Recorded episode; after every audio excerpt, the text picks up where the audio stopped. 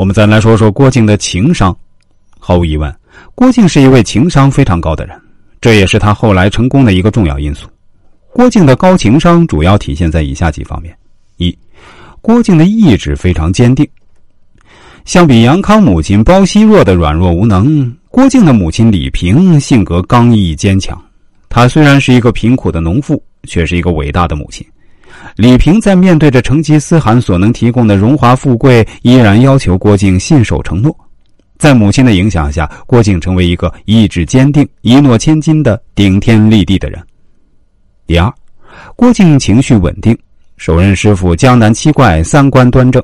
虽然没有教会郭靖盖世的武功，但是循循诱导他懂得家国大义，意志坚定，本身就遗传了父亲侠义的基因。在师傅们的潜移默化中，郭靖喜欢独立思考，从不人云亦云，做人做事坚定自己特有的信念，以不变应万变。这不但吸引了黄蓉，日后还被更多武学大师欣赏，愿意教授功夫。第三，始终如一。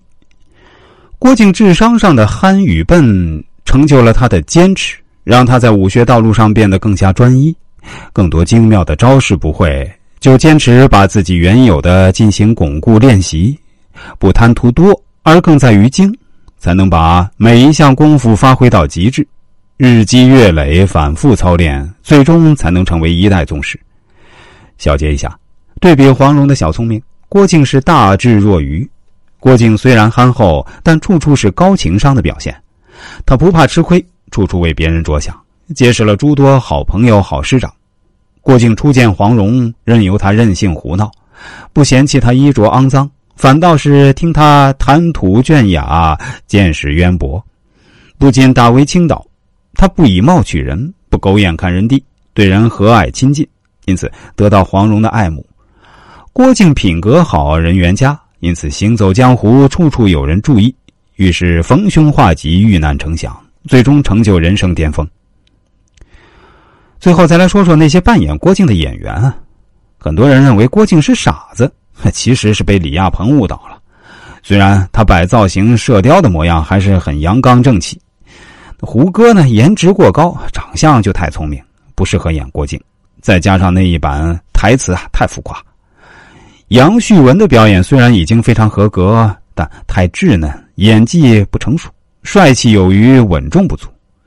论成年的郭靖啊。还是喜欢港版的黄日华和张智霖，基本上能把郭靖的智商和情商演绎出来。中年版的郭靖呢，则比较喜欢古天乐版的《神雕侠侣》的梁家人，他曾经扮演过《天龙八部》的乔峰，啊，那正版的身躯，在教训孤儿时重情义的神态，还有着强烈的爱国情怀，那是个不折不扣的铮铮男儿，每次都让人感慨万千。其实，关于郭靖的成长历程。我们做家长的，是不是可以让孩子们借鉴一下？所谓大器晚成，每一朵花都有它的期限。我们可以守株待兔，但是不能拔苗助长。